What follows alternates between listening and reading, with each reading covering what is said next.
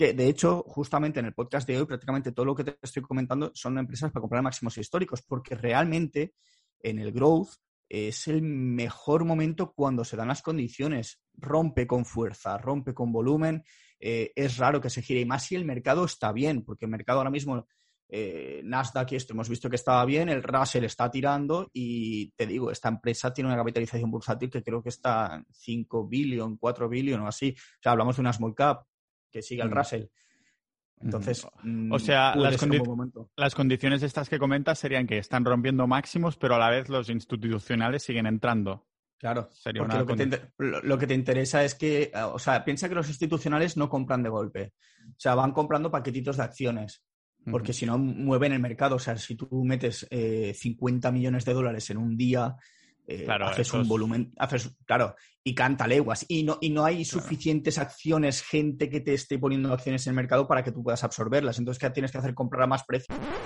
Un mes más tenemos a Mario 10% que se viene a comentar temas de bolsa, empresas que encuentra interesante, cómo ha ido en comparación con el mes pasado de esas empresas que nos comentó y también las HIPOS, que son las nuevas empresas que salen a bolsa. Recordad, como siempre, que si miráis en las notas del episodio, ahí tenéis un curso de bolsa totalmente gratuito de la empresa con la que trabaja Mario, JF Partners, y aparte también tenéis el curso de, finanzas ah, personales que tiene Mario, de nuevo, en las notas de este episodio, en la descripción del episodio o en el primer comentario, los que estáis mirando en YouTube.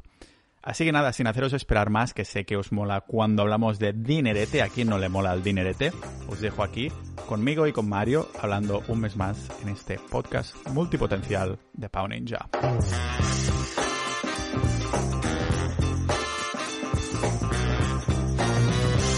Hoy por fin llevaba una semana de, lluvias ya en Estonia. Ya, mm, por eso te digo que me voy a ir a Italia. Es la primera vez que lo digo en el podcast, además también, porque echo de menos del ecco, sol.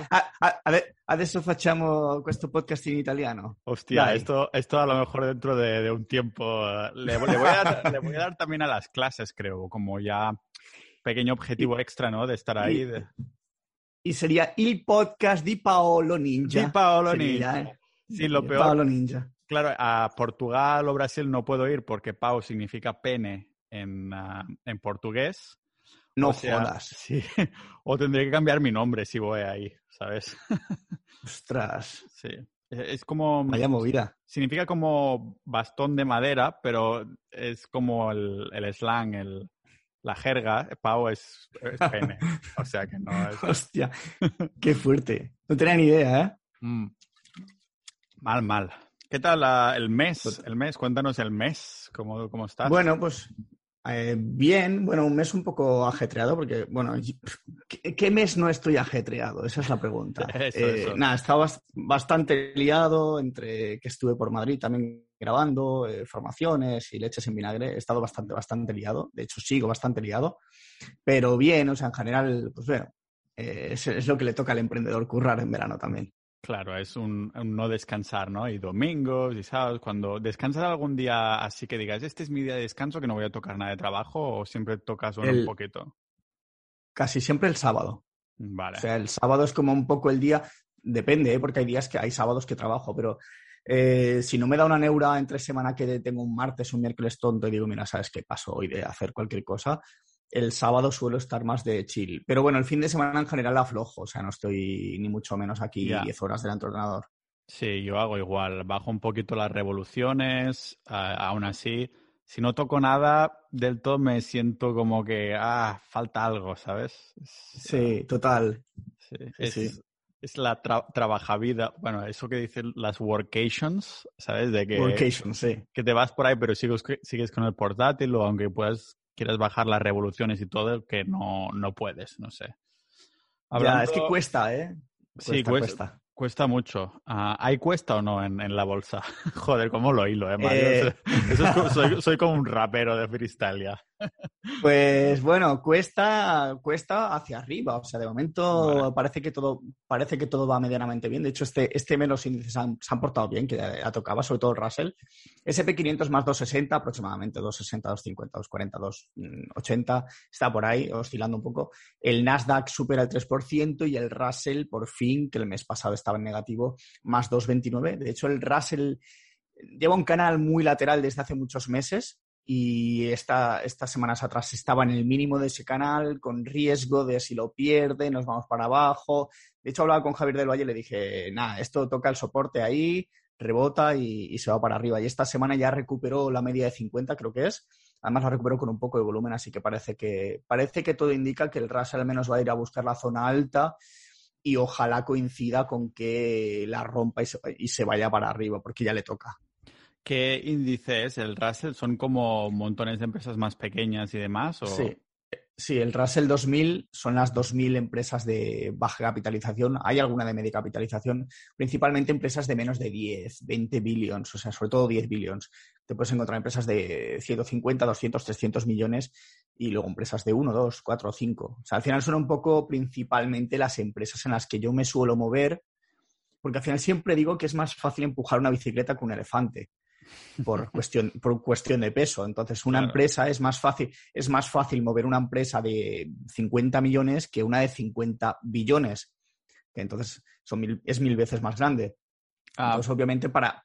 Sí, cuando dices mover, ah, ¿te refieres, estás pensando ya en los grandes ah, institucionales de estas cosas o manipulación? ¿Estás hablando de manipulación o estás hablando...? No, a nivel de precio. O sea, tú piensas que un, fondo de inversión entra con 20 millones de dólares en una posición. Si la capitalización bursátil de esa empresa son 50, ese fondo no puede entrar. Porque, mueve, porque mueve la empresa literal, le mete un 50% en, en, un plumazo y no puede, le falta liquidez. Pero si hablamos de que se mete en una empresa de un billón de dólares con 20 millones de dólares, está pillando una porción de la empresa, pero sí que es cierto que el precio ve reflejada esa entrada de institucionales porque al final, al final acaba subiendo el precio, o sea, se lo acaba llevando para arriba porque está moviendo, está generando, está, está haciendo volumen, eh, inyecta, por así decirlo, liquidez en el mercado y al final acaba moviendo. Si ya estás viendo que están entrando institucionales por el volumen. Entonces, la gente cuando ve eso también aprovecha para comprar porque eso, ese precio está para, para despegar. Me refiero a que, por ejemplo, una empresa de eh, un billón de dólares para llegar a dos billones de dólares, su capitalización, que es, que es esta, o sea, el precio tiene que doblarse, tiene que hacer un 100% en el precio para poder llegar a ese, a ese nivel. Es más fácil mover una empresa de pocos millones que una de muchos billones, porque al final tiene que entrar todo ese flujo de dinero por medio. Entonces, me resulta más fácil encontrar movimientos rápidos o, más fuertes en empresas pequeñitas que en empresas grandes. ¿Qué pasa? Que también tienes mucha más volatilidad porque también son empresas con menos liquidez en general, porque no es lo mismo una empresa de 100 millones que meterte a invertir en, Amazon, que tiene una liquidez bastante grande, entonces es distinto. Claro, me vendría a la mente las típicas criptos que son pequeñas, como eh, Dogecoin, por ejemplo, no era absoluto, bueno, y seguramente sigue sin ser absolutamente nada, pero claro, entra Elon Musk, habla un poquito o se compra unos cuantos con unos pocos millones y claro, ya la sube muchísimo, ¿no? De antes de, era una broma y de pronto, porque han entrado y que no era nada, de pronto, claro, tiene un montón de, vendría a ser un poco la, analogía, ¿no? También de, esto. Sí, sí, sí. Por eso digo, lo de, es más fácil empujar una bicicleta porque pesa poco, porque tiene poco, es más fácil acelerarla que en un elefante. O sea, un elefante necesitas a muchas personas que empujen para que realmente suba el precio. Y en la bolsa pasa lo mismo. Si estás en una empresa pequeña, con pocas personas, subes el precio si estás en una empresa de mucha capitalización, necesitas a muchísimas personas, muchísimos institucionales para que realmente el precio te haga un 20, 25, 30% de rentabilidad. Entonces va por ahí los tiros. ¿Se puede hacer un símil de un elefante en una bicicleta? O no, no habría, en este caso no existiría. Eso ya es un poco más complejo, o sea, ya, te me ha sido por una parte un poco más chunga. Sí, ya no, no, no puedo encontrar el símil, ¿eh? No, no sé qué es ahora exactamente un elefante en bicicleta, pero vale, lo dejamos en el, en el elefante con bicicleta. Ahora que tocábamos criptos, que también, claro, yo sí que sigo más de cerca a Bitcoin, pero en general bien, ¿no? O sea, ya hemos visto otras subidas. ¿Sabes más o menos a qué podría ser debido, simplemente a que ha entrado más pasta y ya está. O... Pues yo que no estoy demasiado al corriente, o sea, a nivel técnico también entiendo que, que le tocaba, o sea, porque realmente, bueno, Bitcoin ha subido un 16, 17, bueno, depende del día, obviamente, pero está en un 16, 18% de rentabilidad, Ethereum está en un 27, 30, más o menos, de hecho los dos están, o sea, a nivel técnico se ve un gráfico que han hecho con una especie de double bottom ahí arriba, una consolidación y parece que quieren volver a despegar otra vez, pero realmente ya sabemos que esto es bastante emocional. Yo personalmente tampoco soy experto ni mucho menos y no sé muy bien quién entra y sale, o sea, porque tampoco me fijo mucho en ello, pero sí que es cierto que, a ver, también es como un poco en la bolsa, al final, finales de agosto, no sé a nivel institucional cuántas instituciones compran Bitcoin, Ethereum, tal, que supongo que ya empiezan a hacerlo bastantes, porque de hecho hay muchas empresas que ya están invirtiendo directamente en Bitcoin, aparte de MicroStrategy y otras empresas, eh, y fondos de inversión que ya están comprando Bitcoin literalmente. Eh, supongo que como también va un poco relacionado con eso, se acaba el mes de agosto, empieza septiembre, empiezan a volver a funcionar, empiezan a volver a tirar. Eh, piensa que históricamente, al menos en la bolsa, los meses más rentables en general suele ser septiembre, septiembre octubre, noviembre, diciembre, incluso enero. Suelen haber las, las, mayores pampeadas, por así decirlo, que tampoco son, son pampeadas, pero sí que es cierto que se pone como más actividad, también porque piensa que los fondos llega a final de año, tienen que empezar a, dejar un buen balance para el año, a veces buscan vender alguna posición para comprar otra, entonces un poco se ve, se ve más actividad en ese sentido. Pero bueno, o sea, criptos este mes han ido bien, sobre todo ahora las últimas semanas, y a ver en, en septiembre si vuelven a, si siguen tirando. Eh, ¿Este mes has aprovechado para comprar un poquito más o has visto la subida desde tu trono de marfil? No, yo ya estoy full cargado. O sea, realmente yo tengo mi cuenta mi cuenta de criptos está a máximos históricos, casi casi. O sea, está tocando, tocando, tocando. Bitcoin llevo, Bitcoin es la única que no vendo, o sea que de hecho como mucho compro. Ethereum sí que volví a comprar hace ya un par de meses o así. La última, no sé si la última vez que te dije, ya había comprado, sí, ya había comprado hace tiempo. Llevo un poco Solana, llevo un poco, algún proyecto así que me gusta y tal, pero tampoco, o sea, llevo poca cosa. Polkadot también llevo, que de hecho no sé si les llevo un 100% o así.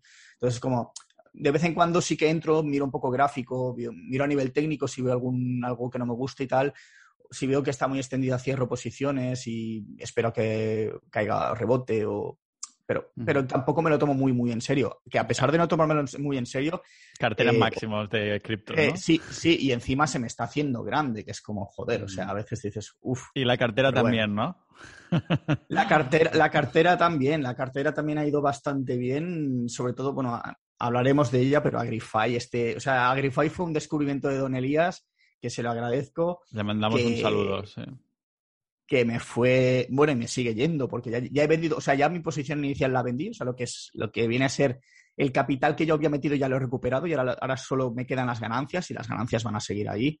Así que nada, muy, muy contento por esa parte. Así que si quieres pasamos un poco. Sí, empezamos si quieres y hemos empezado por el pez gordo, ¿no? Con Agrify, si quieres empezamos por aquí ya. Venga, pues Agrify este mes se ha hecho un 44,19%, aunque ha estado un pelín más alta porque llegó realmente a 35 dólares y pico, así.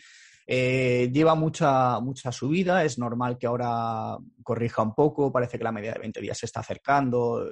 Es lógico que, desde eso de máximo a lo mejor baje un 15, un 20, 25%, que sería lo normal y lo sano. Eh, ya te digo, yo cerro media posición, le, llevo, le he sacado un 110% a esa media posición, la otra media la sigo dejando correr que como la fui comprando a medida que subía, le llevo al resto un 50 y pico por ciento de promedio y tal, de rentabilidad. Muy bien, o sea, es una empresa que realmente hay varias que están ahí en la zona, o sea, del sector. De hecho, si hubiéramos hablado hace dos, tres semanas, habría comentado Ugro, que Ugro es una empresa también del sector del cannabis, que esta fue a la newsletter de capitalistas, así puedes aprovechar ahora y hacer un ah, llamamiento. call to action, grupo cerrado, pero igualmente tenemos listas de espera, así que id a capitalistas.club y ahí puedes dejar tu email por si de vez en cuando van saliendo algunas plazas para, para el grupo que mantenemos cerrado. Continuamos con la, con la review. Buena, buena, buen embudo ahí, ¿eh, Mario? Genial. Sí, sí, porque Ugro, se la, bueno, Ugro es una empresa muy pequeñita del sector cannabis también, se la compré a mi padre, o sea, le dije, va, a lo loco, o sea. ¿El cannabis eh, o la empresa? La empresa, la empresa, la empresa, pero la empresa está también, es muy parecida a Agrify, es Urban Grow, se llama, o sea, es una empresa que es para tema de crecimiento urbano de plantas, lechugas y cosas así. La lechuga de... Eh, Sí, sí, y empresa también de, de 150 y pico millones, que es a lo que te decía antes, es una empresa de 150 y pico millones que ahora vale 200 y pico. ¿Por qué? Porque ha subido un 50%. ¿Es ya empresa elefante y ha dejado de ser bicicleta, digamos? No, no, no, no, ah, que va, esta, esta empresa puede seguir volando lo que quiere más, lo que pasa es que le va a costar, o sea, que, que lleva una buena subida hay interinstitucional y se está empezando a mover ya a nivel eh, redes sociales, pero bueno. Pero bueno, seguimos con el resto, que si no me voy con, con y otras cosas. Repasamos un poquito CrowdStrike, era alguna de las que ya llevábamos aguantando en el pasado, un 11,32%, Shopify 2%. Shopify es esta que ha llegado a máximos, se ha quedado ahí, se ha puesto a hacer el tonto. Eh, según el día que veas va a menos 4, según el día que veas va a más 2. Eh, es un poco de esta esquemaria. Y luego vamos a los, a los fails, los fails del mes, eh, que han sido la parte de los coches eléctricos, pero tengo que decir en mi defensa que los coches eléctricos han ido mal porque ha ido mal China. Porque Tesla la comenté, más 3,60%. Tesla está ahí consolidando, a pesar de que Michael Barry ha doblado su posición en cortos. Y bueno, ha habido mucha gente que está diciendo que Tesla está muy inflada, es lo de siempre. Eh, Li Auto menos 12,13%, NIO menos 14,84%, dos chinas. Eh, mm, Alibaba se ha pegado una soberana hostia también. He eh, visto, he, visto mucho meme y eso que tampoco he entrado mucho en Twitter y, además que no sé cómo me ha parecido por ahí, pero he visto mucho meme de Alibaba por Twitter, ¿no? Sí, pero es normal, es la típica empresa que todo el mundo dice o está comprando, compra, compra, compra y cuanto más cae, más compra, pero es que al final no deja de ser un cuchillo que no para de caer. Ya lo dijo Alex en tu último podcast, que Alibaba tenía el peor setup de bolsa y, tenía el peor setup de bolsa y lo ha confirmado, que tenía el puto peor setup porque se ha ido al pozo. O sea, que es una gran empresa, que tiene unos fundamentales de la leche, que pitos y flautas. O sea, pero es que al final el gráfico, o sea, el gráfico no deja de ser una representación del sentimiento del mercado. Y si el sentimiento del mercado es malo, por muy, buenos fundamentales que tengas, te vas al pozo.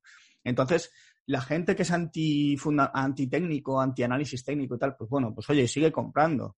Que a lo mejor llega a 100 y sigues comprando, y a lo mejor llega a 50 y sigues comprando. Que no, a 50 no va a llegar. Pero me refiero, es que está, o sea, yo me acuerdo que la había comprado hace dos años en 199, están ciento, estaban ciento. De hecho, el otro día hice un corto en intradía, apalancado a Alibaba, y le saqué un, un 1-2% apalancadísimo. Me, levanté ahí eh, pero es que estaban 160 dólares. Es que a 160 dólares la había comprado yo en el 2018, 19, no recuerdo. O sea, no sabía eso de ti, Mario, de que hacías cortos, haces cortos de vez en cuando. ¿Es cuando lo ves muy claro o es parte de tu estrategia de vez en cuando que dices, venga? No, esto fue por las risas. O sea, soy sincero, fue por las risas. Me, apalanqué, me apalanqué y compré 200 acciones en corto. Además es que vi el rebote perfecto y dije, hostia, esto no lo puedo perder. O sea, veo que está cayendo a cuchillo, veo que están, veo que están soltando acciones y vendí en 160 con 62 y las recompré en 158 o algo así. O sea que es nada, un 1%, pues que iba apalancado, llevaba 200 acciones que era como si hubiera metido 30 y, 30 y pico mil euros. Joder. le saqué nada, tres, le saqué 300 y pico euros. que fue una tontería, un movimiento tonto, pero dices, eh, es que lo vi clarísimo. Y era por las risas de decir, mira, mm, voy a ser de los pocos que gane dinero con el baba. Eh, y nada, ya lo hice con Telefónica hace tiempo atrás, que dije, ¿cómo que con Telefónica no se gana? Le metí un corte y le saco un 10. A esa sí que le metí, un buen castañazo. Pero bueno, eso, el tema, el tema China está mal, entonces ya no es un tema de Alibaba, es un tema de China en general. Por eso Li Auto, NIO, Niu, todas las empresas de, de, China, la mayoría, la gran mayoría están todas jodidas. Entonces, hasta que lo de China no se recupere, o sea, la gente me dice, ¿cómo ve lo de China? Digo, es que a mí los screens no me salta China porque China no me salta porque está mal, porque a nivel técnico no está, y entonces como no está, no me saltan los screeners. Pero al final es un poco eso, es, es si hay un mercado que está mal, déjalo, ya, si tiene que corregir, ya corregirá. Y si tiene que volver a máximos, ya volverá. Pero no nos podemos empezar, o sea, no nos casemos con las empresas, con las acciones, con nada. O sea, yo he llevado Tiger, eh, Up FinTech Holding, y ahora mismo está a un precio más bajo de cuando yo la compré, le con 500%. Entonces, como, vale, que pues si vuelve a tirar, ya cuando tire ya compraré, pero como de momento no lo hace, pues y está cayendo a cuchillo, pues no cojas un cuchillo mientras cae. Porque entonces terminas como esas fotos que se ve el cuchillo atravesado en tu pie, ¿no? Claro, sí, no tal cual. ¿eh? Es que, claro. es que es lo que digo, es que el, el, o sea, al menos la gente que invierte en growth debe saber que tienes que ir a favor de la tendencia. Si está cayendo y el mercado sube y esa empresa está cayendo, es que haces perdiendo el tiempo ahí. Entonces, no sé, yo a veces veo mucha gente que anda un poco despistada, que no sabe muy bien realmente dónde está invirtiendo, que se deja llevar un poco por la gente, no, yo estoy comprando Alibaba, no sé qué. oye, que a lo mejor le sale bien, a lo mejor le sale bien de aquí a cuatro o cinco meses, a lo mejor yo de, aquí a cuatro o cinco meses he doblado mi cartera, invertir en otras empresas. Entonces, es cuestión de, cada uno tiene que priorizar un poco lo que, pues eso, lo que le interesa, que luego está muy bien, o sea, que si tú vas a, largo, a larguísimo plazo y te sale bien, oye, genial, pero que luego hay gente que dice voy a largo plazo y a las tres semanas está llorando de que le ha caído otro 10%. Y dices, joder, si estás yendo a largo plazo, te da igual que caiga otro 10, como si caiga otro, otro 50. Pero bueno, al final es un poco eso. Después, claro, después lo comparo con los que tenemos solo Bitcoin, que lo ves caer una en un día un 50%, bueno, no sé si en un día, pero en varios días, dices, ay, estos de, de Alibaba que se quejan de un 10 cuando en verdad lo puedes ver. Si realmente vas a darle largo plazo es lo que dices tú, ¿no? ¿Qué coño más te da? Si realmente crees que vas a largo plazo, sí o no, es algo que dices, porque hay mucha gente que es un poco para ponerse la medalla a largo placista, ¿no? No, yo soy paciente, voy a largo plazo, pero después, claro, si empiezas a lloriquear ah, cuando te ha bajado durante un tiempo, joder, tío. o sea, yo, yo, yo, yo, llevo NIO y la llevo a largo plazo, pero es como, o sea, yo, yo le he perdido desde máximos casi un 100%, o sea, si, si lo recuperase yo doblado otra vez. Entonces, ¿qué le vas a hacer? Pues nada, pues oye, es largo plazo, ya está. Sí, bueno, estas acciones, eh, cuando en el corto plazo nos baja y todo, nos ayuda a mantener los pies en el suelo, ¿no? De decir, ostras, realmente eso es lo, en lo que me he inscrito, ¿no? Estoy aquí apuntado a esto, a vivir este tipo de cosas, uh, porque el largo plazo es vivir esto, no es la gráfica siempre yendo para arriba poco a poco y ya está, sino que tienes que vivir los bajones también. Sino, sino que se lo digan a Bitcoin desde 2017 la hostia que se metió. O sea, y estuvo ahí en el pozo, en el pozo hasta marzo, marzo 3000, eh, de venir de 18, 19 mil que estaba hasta 3000, o sea, el que compró en, el pico. Bueno, pero si el que compró en el pico eh, era largo placista, hoy en día está ganando dinero y está, y está multiplicando por 3 o por 4 lo que metió. Entonces es como, claro, eh, al final la perspectiva es, es, es, lo que te cambia todo, pero, pero bueno, al final cada uno tiene que saber exactamente qué horizonte tiene, qué objetivo tiene con las cosas, cuánto riesgo mm, se permite correr, cuánto tiempo está dispuesto a correr ese riesgo y cuánto pretende ganar. O sea, al final es un poco, o sea, la gente entra muchas veces en la bolsa sin plan, luego dice, no, es que la bolsa, en la bolsa pierde todo el mundo. Digo, claro, es que si te metes en un, en un quirófano, no tienes ni puta idea y te pones a operar a corazón abierto a alguien, la, mayoría de la gente va a matar al, al paciente. Oh, es que operar es una puta mierda porque todo el mundo es malo operando Claro que eres mal operando, no tienes ni idea. O sea, te has metido en un sitio donde no entiendes lo que estás haciendo.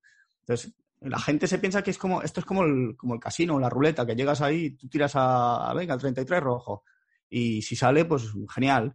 Eh, no, o sea, esto al final también tiene su estudio. Es que al final, o sea, la bolsa, los mercados, las inversiones en general no dejan de ser, por así decirlo, otro trabajo en paralelo donde tienes que estar constantemente aprendiendo, constantemente leyendo y, y pasando horas de vuelo. Es que si no, no te queda otra. Siempre puede ser peor y hay otros que dejarán el dinero en el banco o peor aún, un plan de pensiones de la caja o algo así. Uh, o sea que siempre, siempre se puede ser peor. Aún así tendrás buenas noticias también de estas acciones que han subido, ¿no? Aparte de Airfy, lógicamente, dices que China no ha ido bien, pero habrá otras de las que comentamos el mes pasado que habrán ido bien, ¿no? Bueno, el mes pasado, aparte de Shopify y CrowdStyle, el resto, ya te digo, Fox Factory menos 4%, otra que llegó a máximos históricos, hizo una rotura falsa porque no entró volumen suficiente, está lateral, o sea, realmente lleva menos 4%, pero está bastante consolidando en esa zona lateral, perdón, que me hipo ahora. Y, esta empresa a mí realmente me gusta, además tiene buenos, buenos fundamentales, buenos números. Es posible que de la noche a la mañana eh, abra un gap alcista y se meta, se meta a volar. Eh, bien, a pesar de que están perdidas. Luego teníamos una IPO, eh, que era Hayward Holdings. Como el IPO que eh, tenías tú ahora, ¿no? Ah, supongo que te ha venido a raíz de querer hablar de la IPO. Exacto. Esta, a ver, la rentabilidad mensual es menos 11,21%, pero eh, digo a mi favor que comentamos en el podcast que si no rompía los 26, 27 dólares no se tenía que entrar porque es una, era una IPO justamente que necesitamos ver que rompe con fuerza ese máximo, no llegó nunca a romperlo entonces, al final es, un poco la parte de la cara de la moneda de que si compras hipos tienes que confirmar que rompe máximos, no compres antes de tiempo. No quieras ser el primero en la fiesta porque a lo mejor no hay fiesta. Entonces, a lo mejor es un, es un entierro más que una fiesta. Eh, entonces, como no sabemos lo que hay, hasta que no se confirma lo que hay, no hacemos, no hacemos nada. Así que nada, dejamos ahí con menos 11,21 para deshonrarme un poco, pero eh, a mi favor digo que no se tendría que haber entrado nunca en esta empresa. Claro, ya lo comentaste ahí específicamente. ¿Tienes algunas empresitas que digas, venga, pues este mes he estado mirando estas, si también pensando si quieres entrar en algún momento, si has entrado o la dices simplemente porque te parece interesante? Venga, de hecho vamos a rescatar dos empresas que ya hemos hablado de ellas en marzo, eh, Theme Shippings y ASO, que es Academy eh, Sports and Outdoor. La primera, la de los contenedores de marítimos, es una empresa israelí que se dedica al tema de transporte marítimo. Estamos en un momento con mucha crisis eh, a nivel de contenedores, que están muchos bloqueados, hay, un embudo de, tema de envíos de marítimos. De hecho, se está moviendo bastante por vía terrestre, aunque las rutas sean más largas, sean más costosas, porque realmente el marítimo ahora mismo está atascado, pero esta empresa tiene esa ventaja de que tiene toda su, su, su flota de, barcos y tal eh, al 100%, están moviendo contenedores por todo el mundo.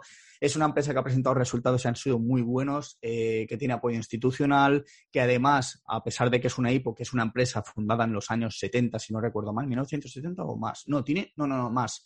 Eh, tenía 70, 80 años de historia. No recuerdo la fecha, sí, pero me acuerdo de este, me acuerdo del detalle. Tenía 70. Es una empresa vieja, pero que. 70 años de historia con contenedores, o sea. Sí, que a lo mejor tenían, balsas ahí en esa época. bueno, no, había barcos, lógicamente, si hay piratas y todo. Transporte, transporte marítimo desde los años, o sea, 60, 70, 60 más bien. Eh, sí, o sea, ya, ya se movía. Es una empresa, te digo, israelí, que además aplica tecnología. O sea, los israelíes en general, de hecho, hay, hay un par de índices que replican a Israel Innovation, no sé qué, que tiran como el diablo, porque la mayoría de empresas israelíes que salen a bolsa, la verdad es que tiran bastante. De hecho, no sé si tengo alguna más para hoy. he encontrado varias estos días. Eh, pero bueno, el caso es que lo bueno es que FIM sale a bolsa eh, con mucho interés institucional, porque la gente ya sabe el background de, este, esta empresa históricamente, qué es lo que está pasando, cómo está funcionando el mercado, eh, sector en momentum. Eh, subía como el diablo, pasó el lock-up period, que el lock-up period es el periodo en el que la gente, los insiders, la gente que trabaja en la empresa, o sea, la gente que ya venía invertida antes de que saliese a bolsa, no puede vender acciones, que suele ser 180 días. Llegaron a este periodo, la empresa corrigió un poco, aceptó precio porque venía de una subida muy vertical, y a partir de ahí ha hecho lo que es un patrón cap, sin el handle, una taza, ha hecho una tacita pero sin asa. Eh, un patrón bastante potente, sobre, sobre todo en, esta, en este tipo de empresas eh, de tipo growth, que lo ha roto realmente con bastante volumen, pero está haciendo como un pullback, testeando el máximo, que estaba más o menos en 47,84. Entonces, eh, Quizá llegamos tarde, quizá no. Yo estoy dentro. O sea, yo ya hice mis dos compras. Hice mi compra de prueba mientras estaba subiendo estas semanas atrás. Eh, hizo bien el movimiento, hizo el testeo de máximos y compré. Mm, tengo el stop loss. Si me salta, me saltó. Y si tengo que volver a comprar, compraré. Pero de momento estoy en una posición que está bastante bien, está en esa zona bastante interesante de que está en 49, 48, oscilando y tal. Eh, lo suyo sería no comprarla por encima de 50 porque ya nos alejaríamos mucho de lo que es el pivot point, que sería el punto de compra ideal. Eh, pero la veo, la veo, la veo bien. O sea, la veo una empresa que además tiene, tiene recorrido, buenos resultados, apoyo institucional, EPS, eh, e todo. O sea, realmente todo tira, apunta que es una buena empresa. Los contenedores han emergido de las aguas desde marzo y también había esta otra ah, que ASO que comentabas que era como eh, de hecho, creo que me suena incluso, o sea, de, productos y tal, o no sé si me estoy confundiendo con una marca, pero... Mm, sí, creo que te confundes con, te confundes con Asos. Ajá, esto, esto, exactamente. Me confundo con esto, que no he comprado nunca porque yo compro en armablanda.com, pero, pero que sí, que vendría a ser rollo competencia de, de, de Decathlon, ¿no? ASO, pero ASOS también entraría en esto o es algo totalmente distinto? ASOS es una tienda online que no sé si es América o inglesa, no, no lo sé. No he comprado nunca Asos, pero me, o sea, la he visto y he echado a veces para comprar. Son tiendas, al final no dejan de ser e-commerce. Eh, Academy Sports and Outdoor eh, básicamente es como una especie de, tienda, eh, centro comercial de deporte, tal, de ropa deportiva, que además me gusta mucho a nivel de gráfico, se parece bastante al de cine. aunque creo que es, no he calculado las rentabilidades desde la IPO, creo que CIM ha sido bastante más rentable, bastante más vertical. De todas maneras, tiene un buen, buen gráfico. Yo no la llevo. Eh, ha habido gente que me ha preguntado, oh, eso está muy bien, tal. Digo, ya, pero yo al final tengo también un poco que cribar empresas y decidir en cuáles me posiciono, en cuáles no. Sí que es cierto que me parece una buena posición y al que le guste que se la analice bien porque creo que es una buena, es una buena empresa. Está digamos que un pelín antes de ZIM. ZIM ya rompió, ASO está justo ahí haciendo otro patrón cap, bastante interesante, está llegando a la zona de arriba donde podría hacer un handle o podría romper directamente. Entonces, mm, hay una cosa interesante y es que estando en el momento en el que está presentando resultados el 9 de septiembre, es posible que utilice los resultados como catalizador, con lo cual lo que podría hacer a lo mejor es estabilizarse en esa zona y en función de cómo sean los resultados salir disparada o salirse para abajo.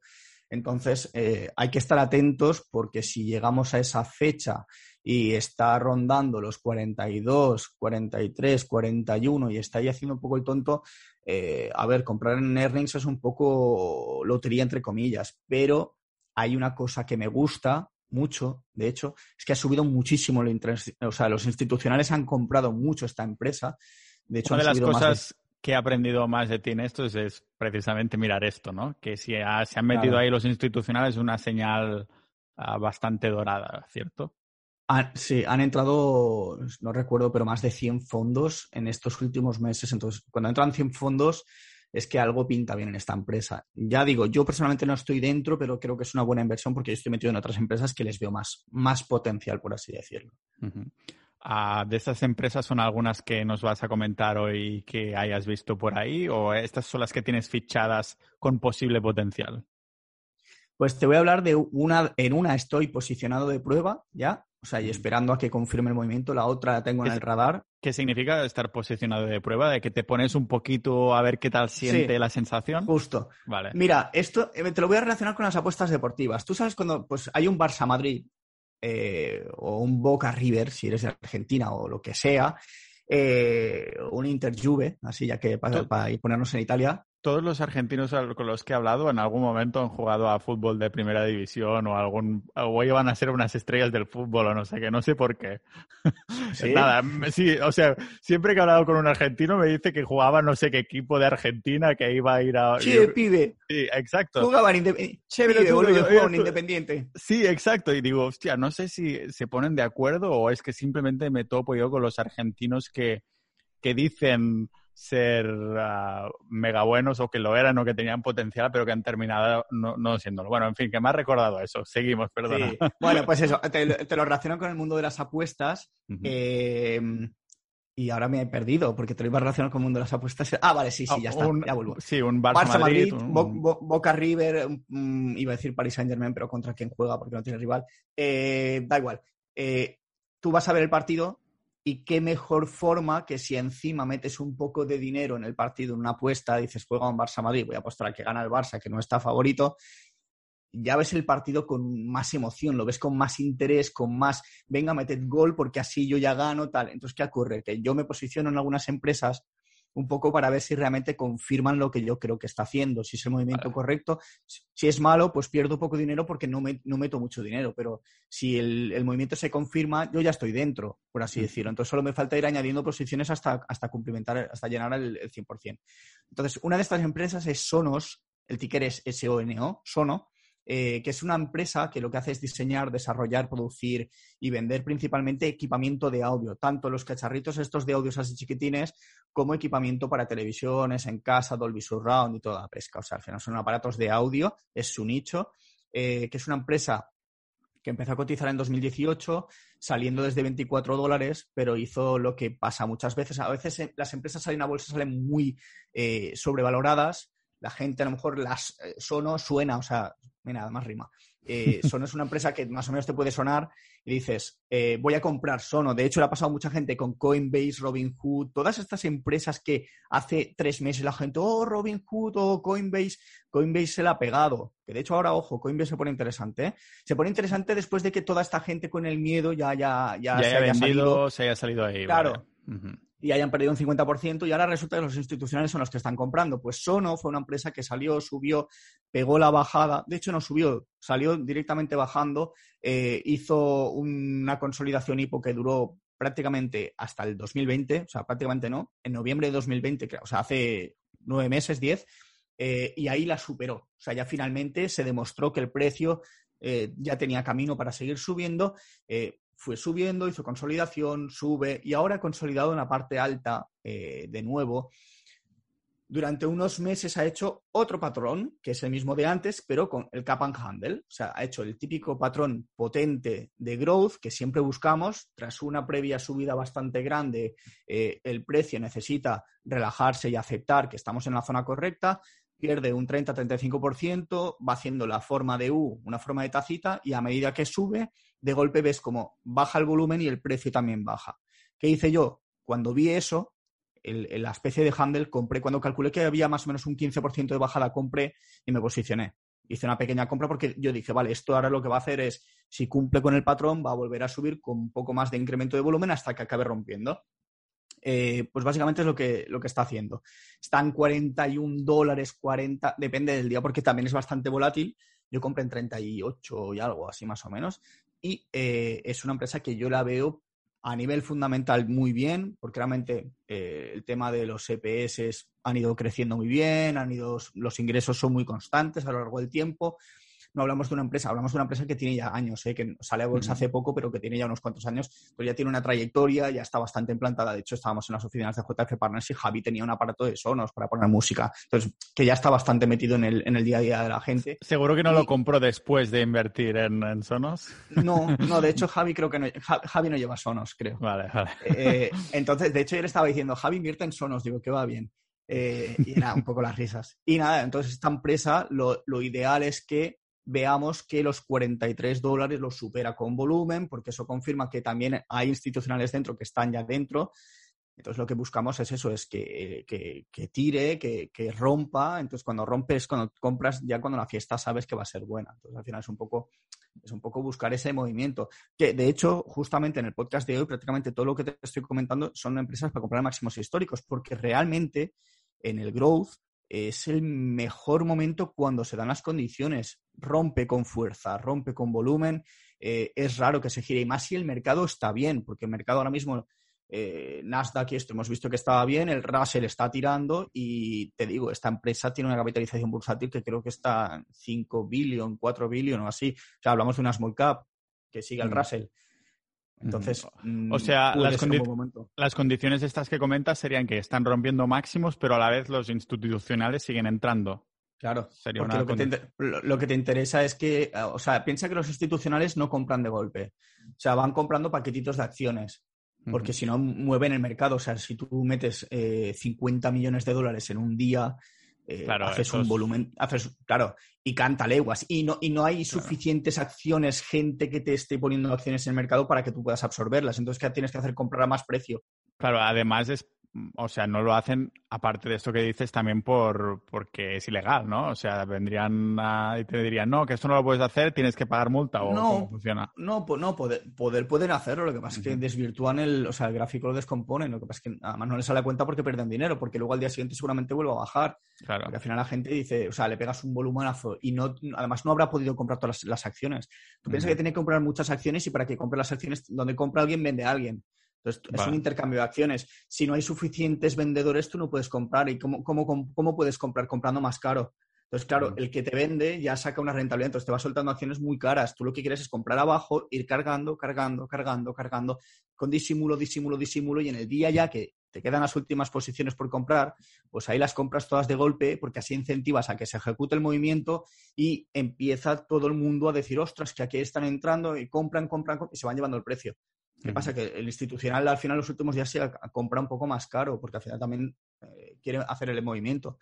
Eh, entonces lo que buscamos es un poco eso, o sea que realmente cuando se llega a máximos históricos se sigue comprando. Además hay mucha gente que, sabe invertir así y sabe que si compra máximos y se da todo lo que estamos comentando, al final es raro. Hay siempre casos en los que se gira, pero es raro que se gire. Es lo que comentó justamente Alex, ¿no? Cuando vino esa vez, que dice, las dos únicas personas en Twitter que se han hecho millonarias ha sido por la rotura de máximos. Ah, no sé exactamente si van a ser dos personas exactas, pero que se refería a pocas, sí. Y, y conocemos a más. De hecho, en Andorra conoces a dos que, que, también le dan a máximos. Imagínate, ¿ves? Por eso. Los hermanos. Los hermanos. Por eso, por eso me refiero. Que me refiero. Al final aquí hay, hay mucha gente. Los hermanos brother. Sí. Y hay muchos que, callan, pero lo hacen. O sea, y yo he ido conociendo, de hecho, a mí me ha ido escribiendo gente por privado a veces, y gente que tiene a lo mejor 30 seguidores en Twitter, y a lo mejor me han mandado un pantallazo de la cartera y dices, tócate los huevos, ¿sabes? Y me dice, no, esto yo también llevo muchos años en la sombra, no sé qué. hostia, hablas con ellos y dices, hostia, es que sabe lo mismo que sé yo, o sea, sabemos lo mismo, porque hemos, nos hemos nutrido los mismos al fin y al cabo. En anónimo también se está bien, ah, manteniendo un low profile y todo eso. Y así puedes también dedicarte a otras cosas, a que no te toquen los huevos y estas cosas. Ah, claro. La siguiente empresa también es de estas que siguen estas condiciones, entonces. Es otra que también está en esta zona. Es, eh, el ticker es SWAV, Shockwave Medical. Shockwave Medical es una empresa del sector, ya lo dice el nombre, medicina, que lo que hace, o sea, yo aquí no soy muy experto, o sea, yo he mirado un poco, o sea, son de estas empresas que me las intento investigar. Al final se trata de medicina que se centra en el desarrollo de tratamientos para el tema de eh, enfermedades cardiovasculares, hacen equipamiento, hacen, bueno, hacen varias movidas. Yo lo he estado mirando y es como, son cosas que no acabas de entendiendo hasta que tienes un problema de corazón y no entiendes todo. Y dices, vale, o sea, esta, esta gente me ayuda a que no me muera, básicamente. Eh, el sector medicina para mí es un sector que desconozco bastante, pero que me parece muy interesante y muy importante al mismo tiempo.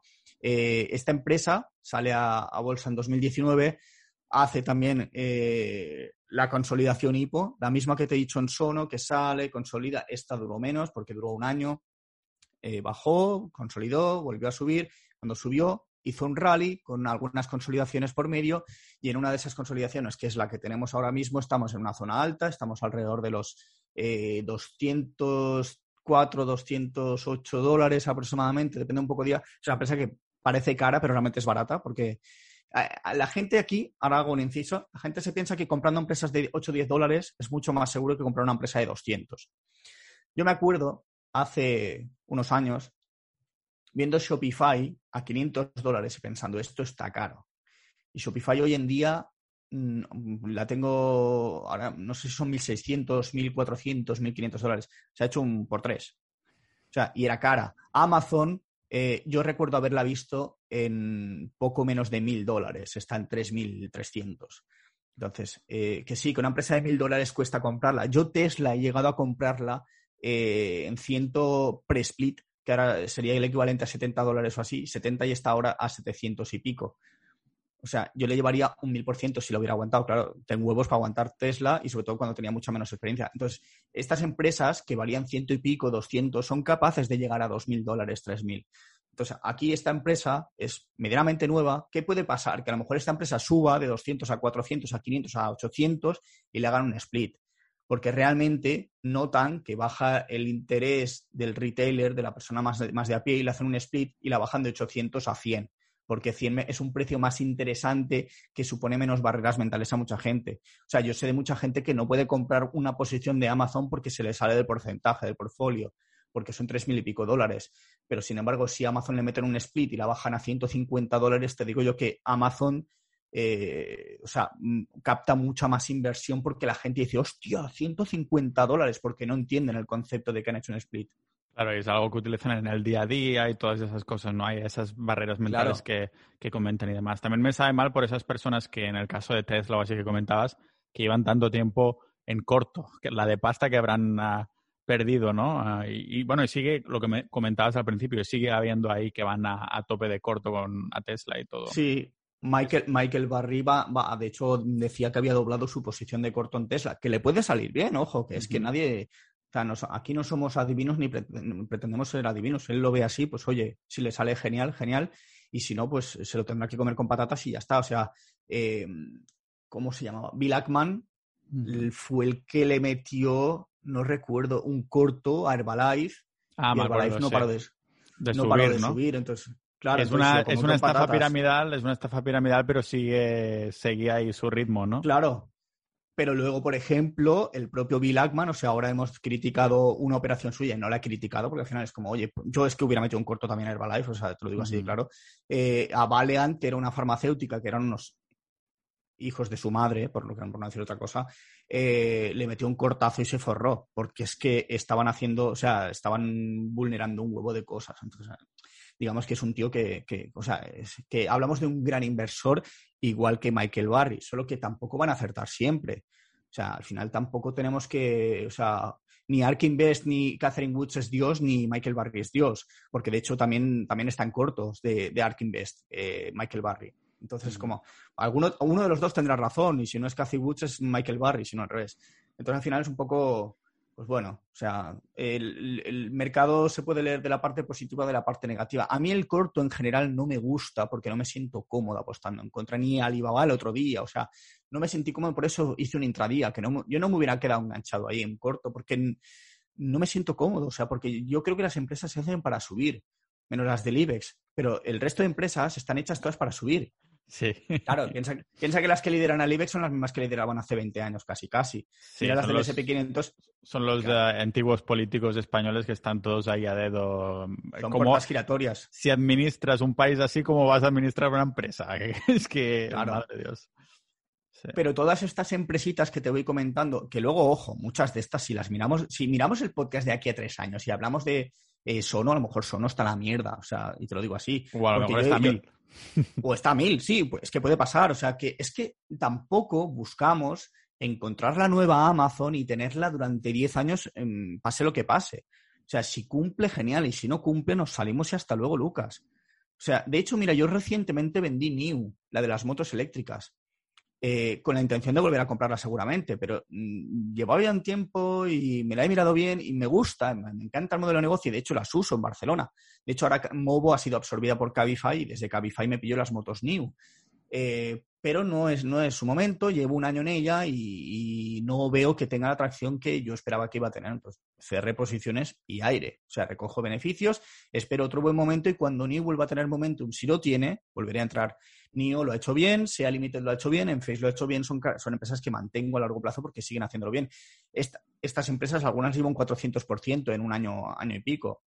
Si siguen subiendo, genial, pero si es que a la, a la que realmente vea que hacen cosas feas, te sales si hay entonces, pues lo mismo, a lo mejor de aquí a cuatro o cinco años alguna de estas empresas está en 50 mil dólares eh, y otra está en la bancarrota. Entonces, las empresas se hacen para crecer, porque al final el empresario lo que hace es un modelo de negocio para intentar hacerlo más grande, más grande, más grande, generar más, para generar más ingresos tienes que expandirte más. Recortar márgenes, eh, hacer mejores productos, hacer una buena línea de negocio y al final eh, en eso consiste la bolsa. Y es por eso que históricamente el SP500 lleva una rentabilidad acumulada a un 10%, o sea, desde siempre. Porque siempre se han ido creando empresas. Claro, es la mentalidad también americana, ¿no? Por eso el IBEX no, no, despunta, porque es la mentalidad española, con la americana. Pero es que es lo mismo, o sea, es que es lo que te decía, hace 10 años en el IBEX lideraban las telefónicas Santander, Repsol y, la, abuela. Eh, hace 10 años en, en, Estados Unidos había otros líderes estaban algunas de las que están ahora, pero, pero Microsoft estuvo liderando muchos años, ahora Microsoft se está quedando rezagada, pero es normal, porque vienen otras empresas, rollo Facebook, rollo Amazon, y llegarán otras empresas, porque ahora mismo creemos que esas son las, las FANG son las, las jefazas y de aquí 10 años las FANG a lo mejor ya no están. A lo mejor son las TSJJ, ¿sabes? Que este es la Sonos y yo qué sé, o sea, me lo estoy inventando, pero al final irán rotando porque llegarán empresas nuevas que harán modelos de negocio más disruptivos, que serán mejores, que serán más rentables, que la gente los consumirá y que la gente los querrá. Entonces, si los quieres, al final eso ver reflejado en el mercado. Y es así, o sea, es ley de vida. O sea, no deja de ser pues como, como los humanos mismos. Nacemos, crecemos, mm, desarrollamos, tenemos hijos, nos morimos y, sigue, y siguen saliendo nuevas generaciones. Pues ya está. Eh, al final es un poco esa, esa la historia. Total, de, mira cómo lo hilo, de hablando de nacer y crecer, siempre nos traes una hipo o por aquí en el podcast mensualmente y todo. ¿Tienes alguna mirada? ¿Salen hipos cada mes o qué entonces? No, cada día casi. Bueno, cada, día, vale. Eh, todo el mundo quiere salir a bolsa, ¿no? Para que la gente invierta ahí su pasta y todo. también te digo una cosa, que en los últimos años, o sea, desde el año pasado creo que fue, hemos batido el récord de hipos salidas a bolsa. Ah, joder. Han salido una barbaridad. Eh, pero bueno, eh, es un poco lo que toca. Ya pararán. Voy a hablar de, no de una, de dos, ¿vale? Y, y, esta primera le voy a hacer mención a alguien que me escribió por Twitter, eh, por Instagram, no recuerdo el nombre, o sea, si me está escuchando, lo siento, pero me escribió y me dijo, oye Mario, ¿qué te parece esta empresa?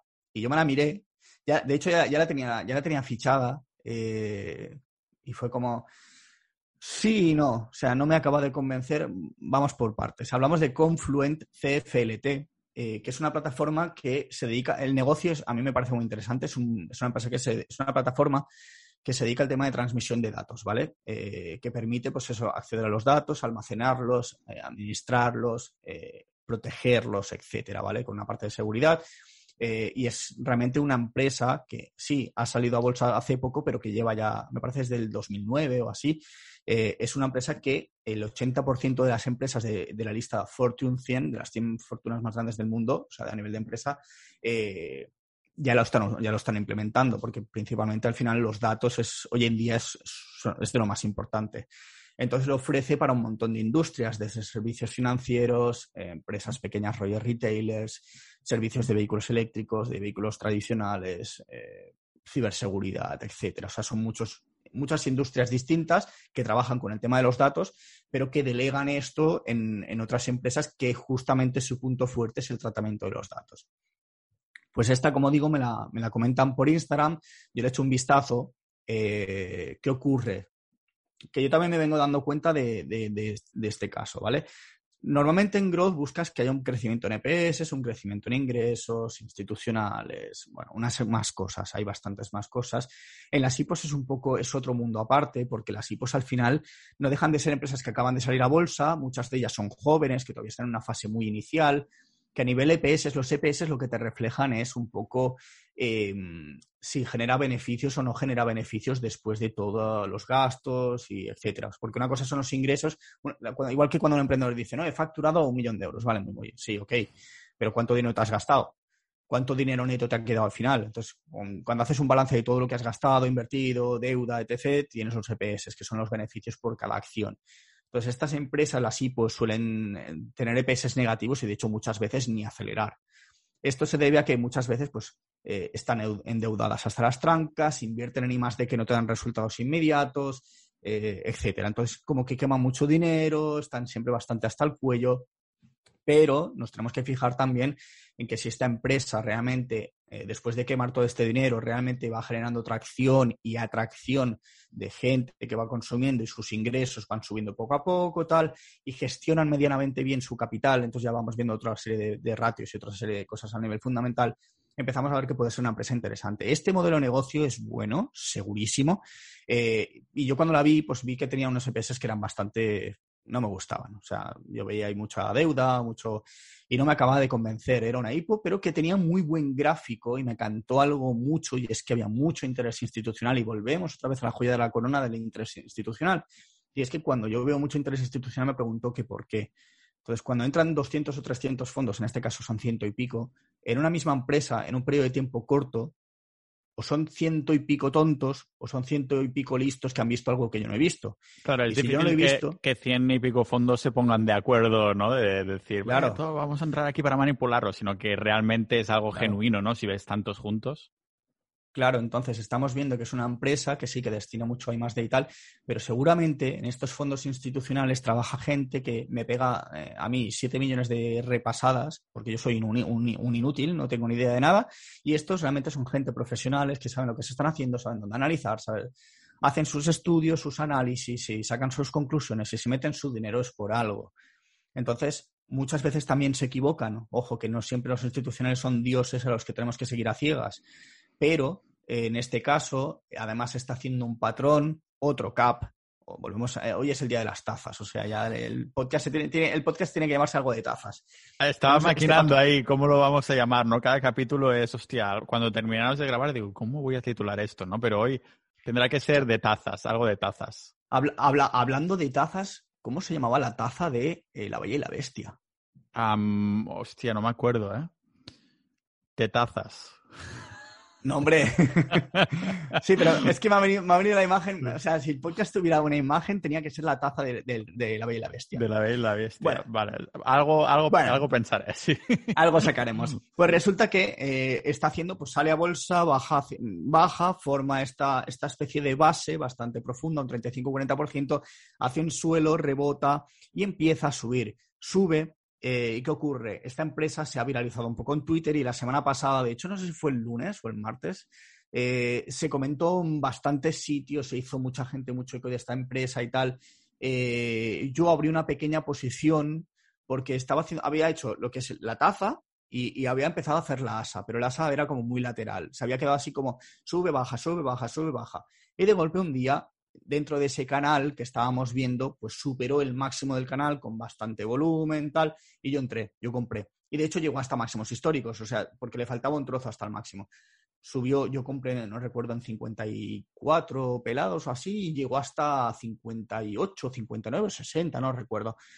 Pero ¿qué pasó? Yo empecé a analizar un poco más, a, ver, a ver, a ver, a ver, y además tirando de las búsquedas de Twitter, a ver cuánta gente había mencionado esta empresa, mirando en YouTube cuántos vídeos habían hecho de Confluent, tal, y vi que había demasiado FOMO en ese sentido.